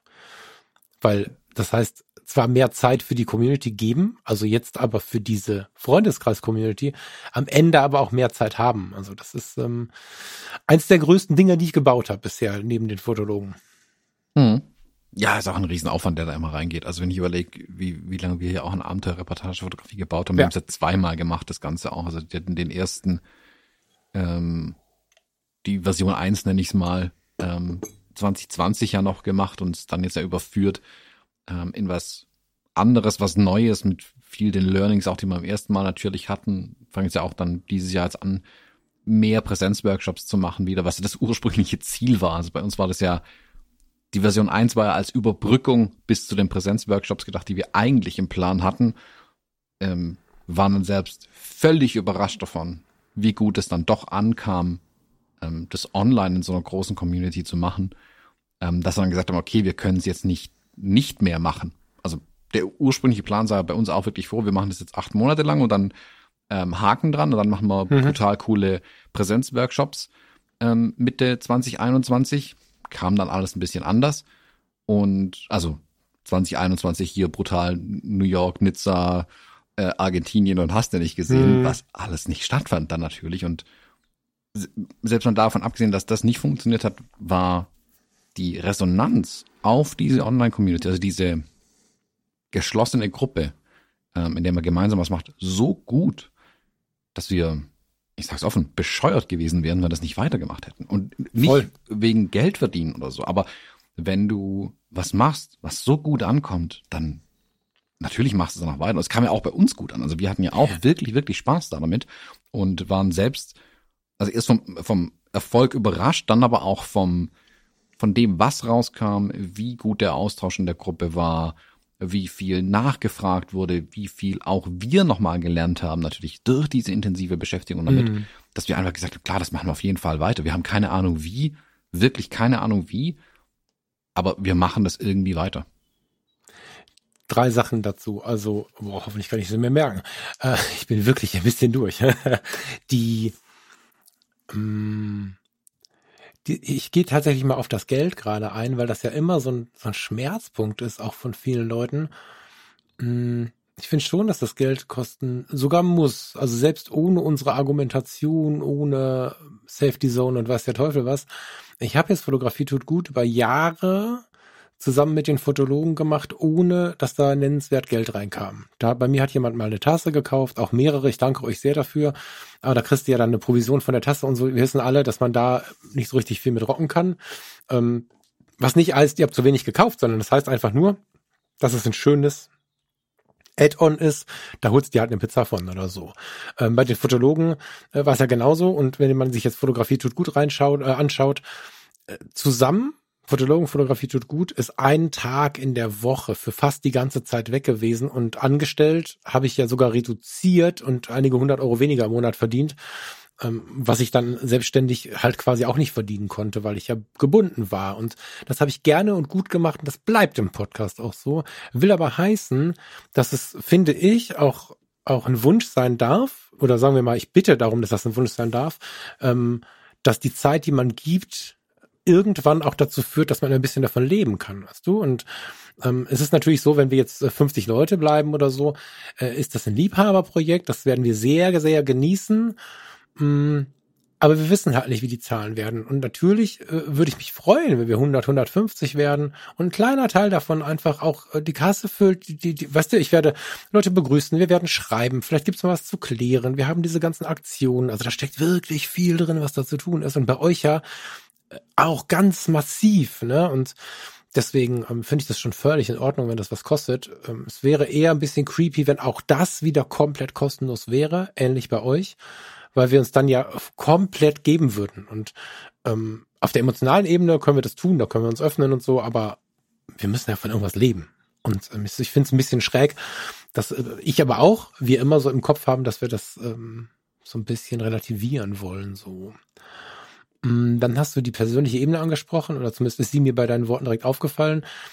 In dem Stress, die Community zu bauen, hatte ich leider nicht viel Zeit, aber wenn ich bei euch reingeschaut habe, vielen Dank nochmal an Kai und dich, dass ich das darf, dann ist es halt total magisch. Erstens kenne ich den einen oder die andere, weil sie dann, ne, wir haben ja inzwischen äh, so eine Community, die sich irgendwie um die Fotologen, Fotografie tut gut. Das ist ja, da sind ja viele Doppelhörer dabei und Hörerinnen. Äh, es ist schön Bekannte zu sehen, aber es ist auch total schön zu sehen, wie so Gruppen sich zusammenschweißen. Ne, das, äh, wenn, wenn Gruppen sich häufiger sehen, regelmäßig äh, einen Zoom-Abend haben, regelmäßig äh, sich anschreiben und austauschen und so, ist es der Hammer, was da für eine Gruppendynamik aufkommt. Und das ist, glaube ich, der große Vorteil von den geschlossenen Gruppen. Nicht, dass da keiner reinkommt, da kann ja, da kann ja jeder rein, so, ne? Sondern dass da einfach in der Regel die reinkommen, die sich das ausgesucht haben. Ne? Wer also Fotografie tut gut slash Freundeskreis durchliest und das creepy findet, der soll es halt auch nicht buchen, sondern äh, und wird es auch nicht buchen, weil es macht keinen Sinn, irgendwo reinzugehen, wo Dinge passieren, die ich nicht mag.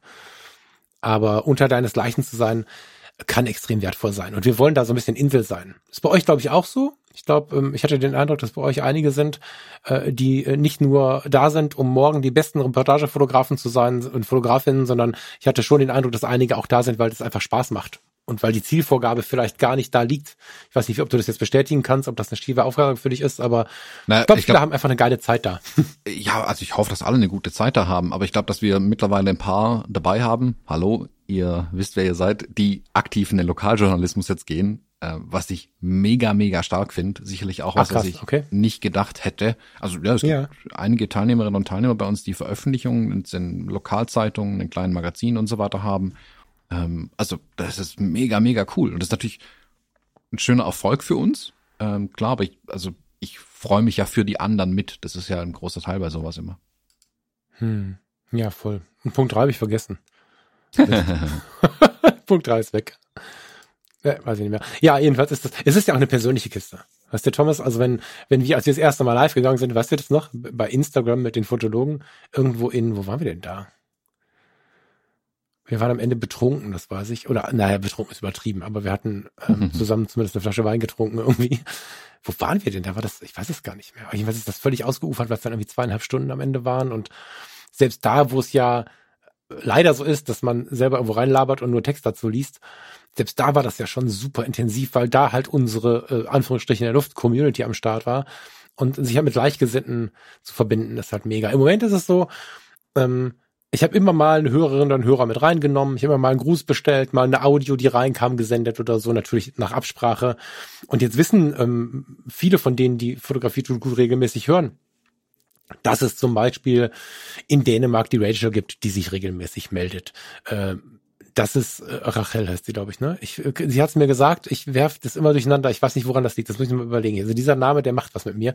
Ähm, es gibt so ein paar Leuchtturmhörer, die immer mal wieder irgendwo aufpoppen so und das macht sicherlich auch für den einen oder die andere eine gewisse Vertrautheit, aber du kannst ja nicht wie was, ich kann ja nicht die E-Mail-Adresse von ihr über, über, über, über einen Ether schicken und ich kann ja auch nicht sagen, sie heißt so und so, weil dann weiß die ganze Welt, wie sie heißt und spammt sie zu und so. In der Gruppe ist es ja dann erwünscht zu schreiben und miteinander umzugehen. Das ist halt geil dass diese, diese Blockade weg ist, dass ich irgendwas erzähle, mir hat jemand eine Mail geschrieben und dann war es der Peter, dann war es der ohne Namen, was nicht abgesprochen war und so. Und ganz viel inspirierender Shit ist da so zwar durch das Mikrofon rausgegangen, hat, glaube ich, auch hier und da den Menschen gefallen und gut getan, aber dann war es da.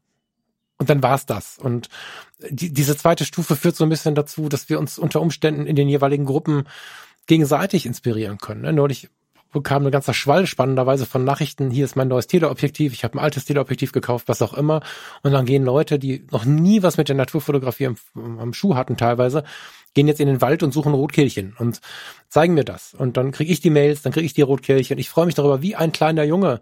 Aber wie schön, wenn wir das demnächst äh, in unserer Gruppe durchatmen in der Natur äh, posten könnten und, und, und sowas, weißt du? Das ist halt so ähm, diese Öffnung der Community, ohne sie allen hinzulegen in einer gewissen Intimität.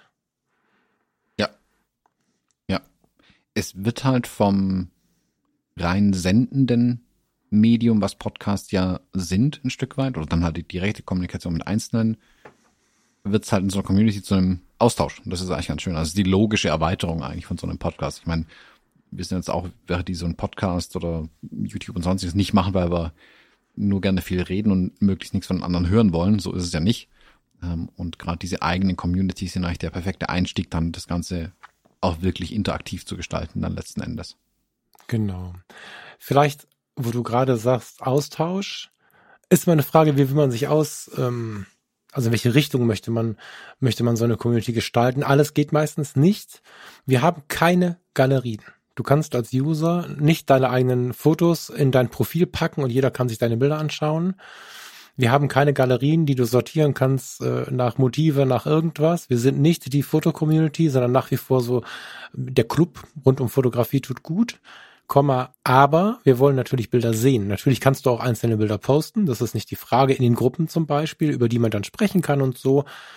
Aber die Idee dahinter ist, dass Michael und ich uns auch vor der Idee mit der Gruppe schon lange über so Abhängigkeiten ausgetauscht haben. Das heißt, Erinner dich, Thomas, als wir 365-Tage-Projekte begonnen haben, ähm, im ersten Rutsch bei den Fotologen haben wir alle so Accounts gemacht bei Instagram und da lag das ganze Projekt bei Instagram.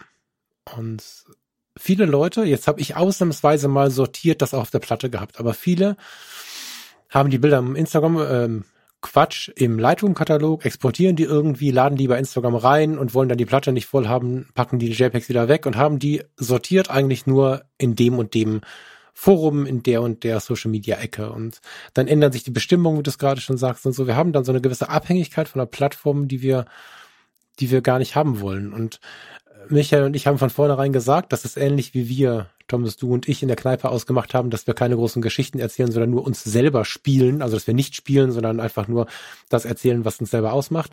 Haben Michael und ich haben ganz am Anfang gesagt, wir wollen dann aber nicht das nächste Netzwerk werden, was davon redet, wie man sich vielleicht von anderen Netzwerken erholen kann. Das ist ja irgendwie auch ein bisschen, das ist so, das ist irgendwie negativ. Eigentlich will ich das so gar nicht aussprechen. Das ist oftmals der Wunsch von außen gewesen, aber so. Und wenn wir dann aber anfangen, die nächsten Abhängigkeiten aufzubauen, weil das 365-Tage-Projekt jetzt immer im Freundeskreis von Fotografie tut gut liegt, haben wir es irgendwie nicht zu Ende gedacht und äh, dann wäre es ein Verkaufstext gewesen. Dann hätten wir sie zu uns geholt, um sie wieder abhängig zu machen. Und deswegen hat Michael in dieser Gruppe, wo ist sie, dein digitales Zuhause, ähm, so ein paar Tutorials aufgenommen und auch so ein bisschen die Hut, den Hut aufgesetzt, die Schirmherrschaft übernommen für die Leute, die vielleicht noch nie eine eigene Webseite gebaut haben, um sich daran wieder zu erinnern. Und Michael und ich betreiben das jetzt wieder. Wir bauen die parallel äh, weiter auf und kümmern uns um die eigene Webseite. Und es ist total schön, bei sich zu Hause wieder Traffic zu finden, weil fünf Leute, die abends auf der eigenen Webseite waren, fühlen sich viel schöner an als 500 Likes bei Instagram.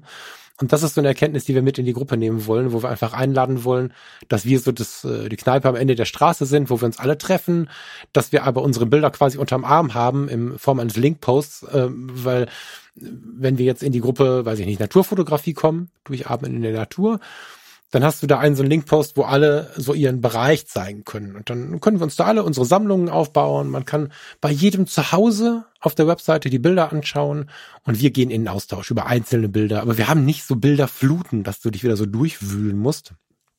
Da kommt ja auch diese Unruhe her.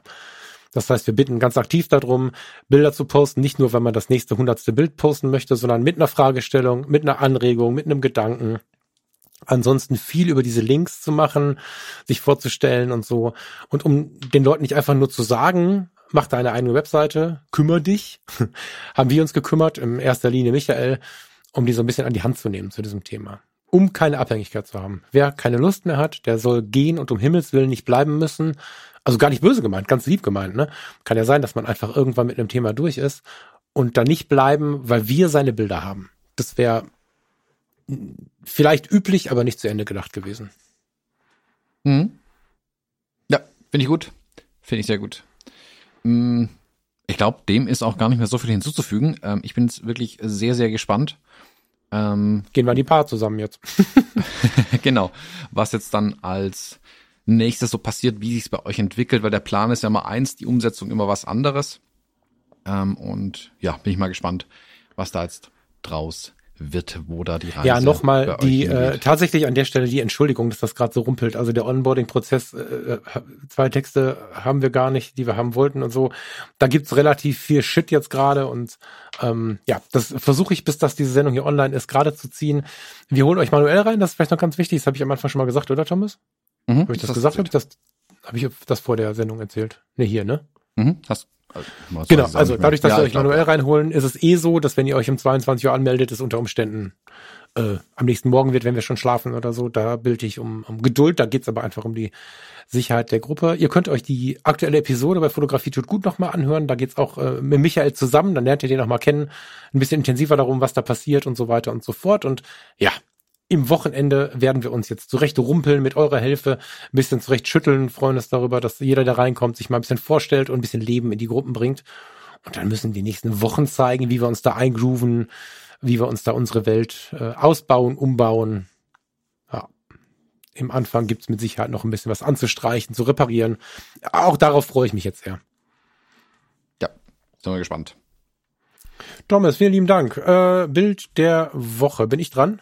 Ja, du bist dran. Warte. Es ist ein, ein, eine Geschichte vom, vom Versagen. Jemand wollte eine geschlossene Mauer bauen und hat es nicht geschafft, eine geschlossene Mauer zu bauen. das ist die Angertalbrücke.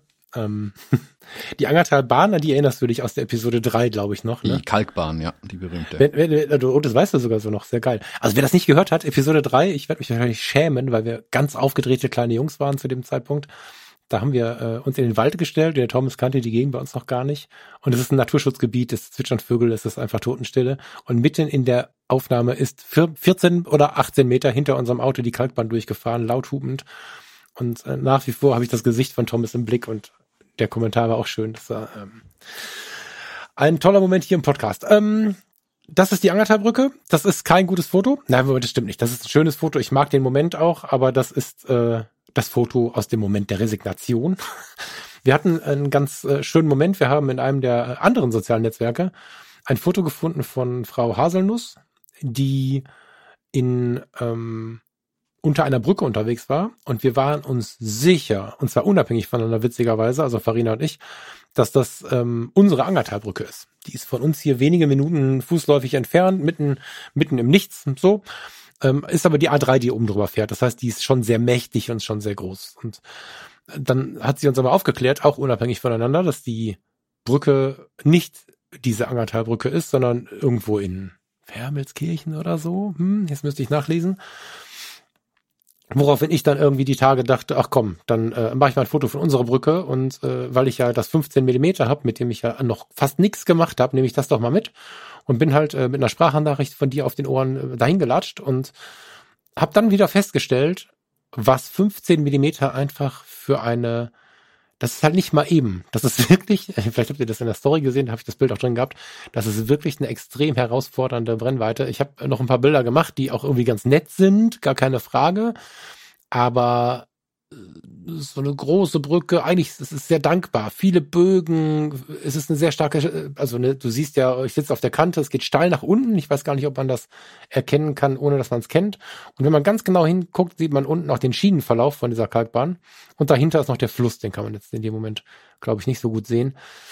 Und ähm, ja, es war extrem entspannend, weil die 15 Millimeter mich gezwungen haben, Zeit zu verbringen. Also das ist jetzt der Moment, wo ich da rumsitze und denke, es geht nicht. und dann habe ich einfach meine Füße mit fotografiert, wie ich da durchatmen. Ich bin dann nochmal da runtergeklettert bis äh, in diesen ersten Zwischenspalt, den man da sieht und habe da so ein bisschen mit den Ebenen gespielt und so. Das hat eine Riesenfreude gemacht. Nicht, dass das am Ende riesige Fotografie war, sondern es hat mir wieder gezeigt, dass vieles, was wir so einfach von außen empfinden, nicht mal eben geht und das äh, fotografische Genre oder auch Technik, die wir noch nicht beherrschen oder vielleicht auch mal beherrscht haben. Ich habe früher ganz viel mit Ultraweitwinkel gemacht äh, nicht mal eben zu reaktivieren sind. Also das war wirklich mal wieder eine Erkenntnis, ähm, wie man mit einer etwas weiteren oder auch engeren Brennweite, das geht mir mit dem 100-400 ja genauso, sich mal wieder hart ausbremsen kann und mal wieder sich richtig Zeit nehmen muss für ein Foto. So. Ja, ich habe mhm. jetzt das Foto genommen, weil es einfach den Moment zeigt und weil ich quasi mit drauf bin. Das ist ja wahrscheinlich das Trivialste von allen. Mhm. Ja, ne, cool. Also so, so weiten Brennweiten sind ein Desaster. Ich weiß auch, wo ich mit dem ähm, 8 mm an meiner Fujifilm, also sogar noch ein Fischei dann dazu noch ist, mhm. ähm, rumgerannt bin. Also es entspricht dann 12 mm, also noch ein Stückchen weiter. Mhm. Ähm, du fotografierst ständig nur deine eigenen Füße und hast, also wirklich, wenn du außersehen die Finger von der Kamera wegspreizt, hast sogar die noch irgendwie mit im Bild. Das ist ein komplettes ja. Desaster am Anfang.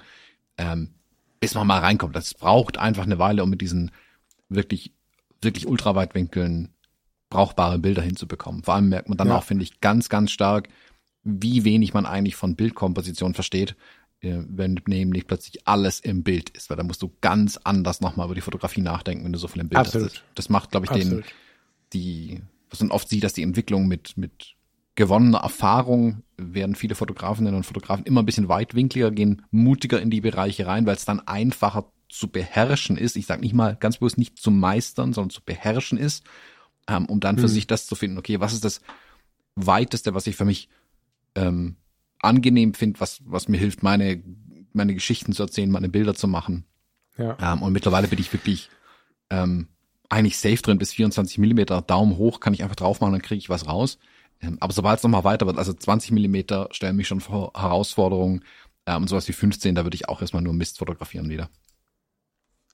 Naja, und äh, was, also ich, was ich super spannend finde, ist, ich habe extra, also es ist äh, ein IRIX-Objektiv. Ich wollte, das ist ja eine relativ neue Marke. Ich finde die unfassbar spannend. Wer da jetzt TechDoc-mäßig Bock drauf hat und, und das noch nie getan hat, guckt euch unbedingt mal, unbedingt ist geil, ne?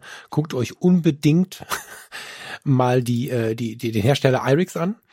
Und äh, die haben extrem spannende, äh, vergleichsweise bezahlbare, tolle Lösungen, so, haben verschiedene Gehäuse und, und, und du, dadurch kannst du das Geld sparen. Die Optik ist immer gleich, gibt's ganz viele Besonderheiten. Ich finde die toll. Die haben auch einen 11 Millimeter und ich habe mich bewusst für das 15 Millimeter entschieden, weil ich gedacht habe, wenn ich, wenn ich hier übertreibe, dann äh, wird es schwierig und das 15 Millimeter soll auch absolut verzeichnungsfrei sein, wobei ich die Aussage natürlich mutig finde. Mm die iRigs sind inzwischen in Photoshop und so alle ganz normal aufgeführt. Also es ist jetzt nicht irgendwie so ein Nischenprodukt, als dass du da irgendwie ohne Hilfe wärst. Geile Teile. Und selbst mit den 15 Millimetern, es ist ja, also wenn man sich ein bisschen mit beschäftigt, es ist ja alles übertrieben. Der Vordergrund wird hart übertrieben und der Hintergrund wird hart übertrieben. Und das ist so ein Übergang, dass du mit dem Ding wirklich tanzen musst. Also wenn du es nicht gewohnt bist, bewegst du dich in deiner Welt packst dir das Ding vor die Augen und bist in einer anderen Welt und musst dann eigentlich mit der Kamera vor der Nase gestalten und dich kümmern und so. Es ist äh, mega spannend. Also auf dem Foto sieht's auch so aus. Ich, meine, ich bin kein kleiner Mann, ich bin 1,87 groß. Auf dem Foto sieht's aus, als wenn ich zwei Meter und acht groß wäre, weil meine Füße da unten so in die Länge gehen. Mhm. Und äh, es sieht auch, ich weiß nicht, so aus, als wenn das da hinten alles Kilometer entfernt wäre. Das ist eine riesige Brücke, das ist schon so. Darüber geht halt gehen halt sechs Spuren und in der Mitte äh, gibt's noch so eine, so eine Blindspur, aber trotzdem, plus Pannenstreifen, also acht Spuren, trotzdem ähm, ist es immer wieder spannend, damit zu agieren. Ja. Und echt nicht einfach.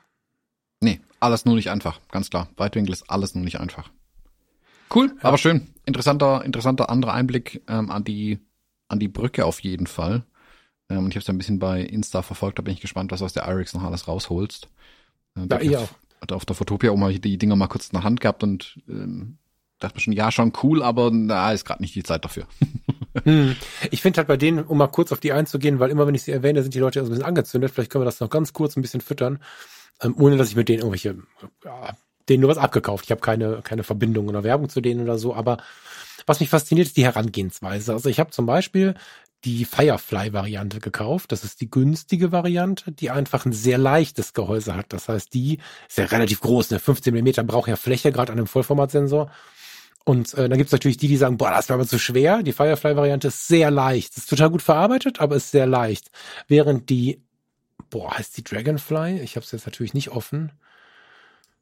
Äh, die andere Variante geht von der Haptik her mehr so ein bisschen in Sigma Art Richtung und so. Also die ist äh, deutlich, ähm, wie sagt man, wie kann man das am besten beschreiben? Deutlich mh, hm, massiv wirkender gebaut, wiegt ein bisschen mehr, hat aber die exakt gleiche Optik drin. Und das finde ich zum Beispiel vom Ansatz her total spannend, dass ich nicht sage, ist das günstigere Objektiv, hast du eine günstigere Optik, sondern die Optik bleibt gleich und du hast da zwei verschiedene ähm, Auftritte dabei. Und da du ja einen riesigen Filterradius hast, werden Filter wahnsinnig teuer. Somit haben sie Einschubfilter. Ne, das ist, und, und zwar nicht mit Aufstecken, wie man das von den Canon Teleobjektiven kennt, wo du im Objektiv dann quasi so ein Ding rausziehst, sondern wenn du das Objektiv von der Kamera gelöst hast, kannst du quasi an das Ende vom Objektiv einen Filter einschieben und dann die Kamera wieder auf die Kamera, auf die, also den, das Objektiv wieder aufschieben und hast dann diesen Filter quasi direkt vor dem Sensor. Also die haben so ein paar ganz nette Ideen, die ich sicherlich hier und da schon mal gesehen habe, aber nicht in der Kombination. Ne? Die haben doch Makro jetzt relativ neu. Ähm, jetzt habe ich die Tage gelesen, sie haben äh, IRIX Space, sie haben ein Objektiv im Orbit und so. Also schon irgendwie eine, eine, eine, ein Hersteller, der von morgen erzählt. Da lohnt sich auch einfach aus, aus Unterhaltungsgründen mal auf die Homepage zu schauen. IRIX hm. Lenses. Ja. Ja, war, die hatte ich auch nicht so auf dem Schirm, aber die haben eine extrem gute Darstellung auch von den Dingen, die sie machen, wie sie sie machen und warum sie sie machen. Also auch mit frischen neuen genau. Ideen dabei. Lohnt sich wirklich da mal reinzuschauen. Ja, ich habe so ein bisschen tatsächlich, das ist jetzt wahrscheinlich übertrieben, aber so ein bisschen habe ich an unsere aktuellen wilden SpaceX und so gedacht irgendwie, weil sie einfach äh, ja die richtigen Dinge anfassen und das richtige Wording drauf haben. Bin ich gespannt, was es denen wird. Ja. Mhm. Aus der Schweiz kommen die. Genau. Jut, äh, vielen lieben Dank liebe Leute, ähm, ihr merkt, ich bin ein bisschen on fire für die Community. Ich will jetzt aufhören hier und muss jetzt erstmal diesen ganzen Onboarding-Prozess ein bisschen gerade ziehen und freue mich darauf, äh, euch äh, heute Nachmittag, heute Abend dann zu sehen. Tom ist schon da. Ja, genau. Ciao, ciao. Tschüss.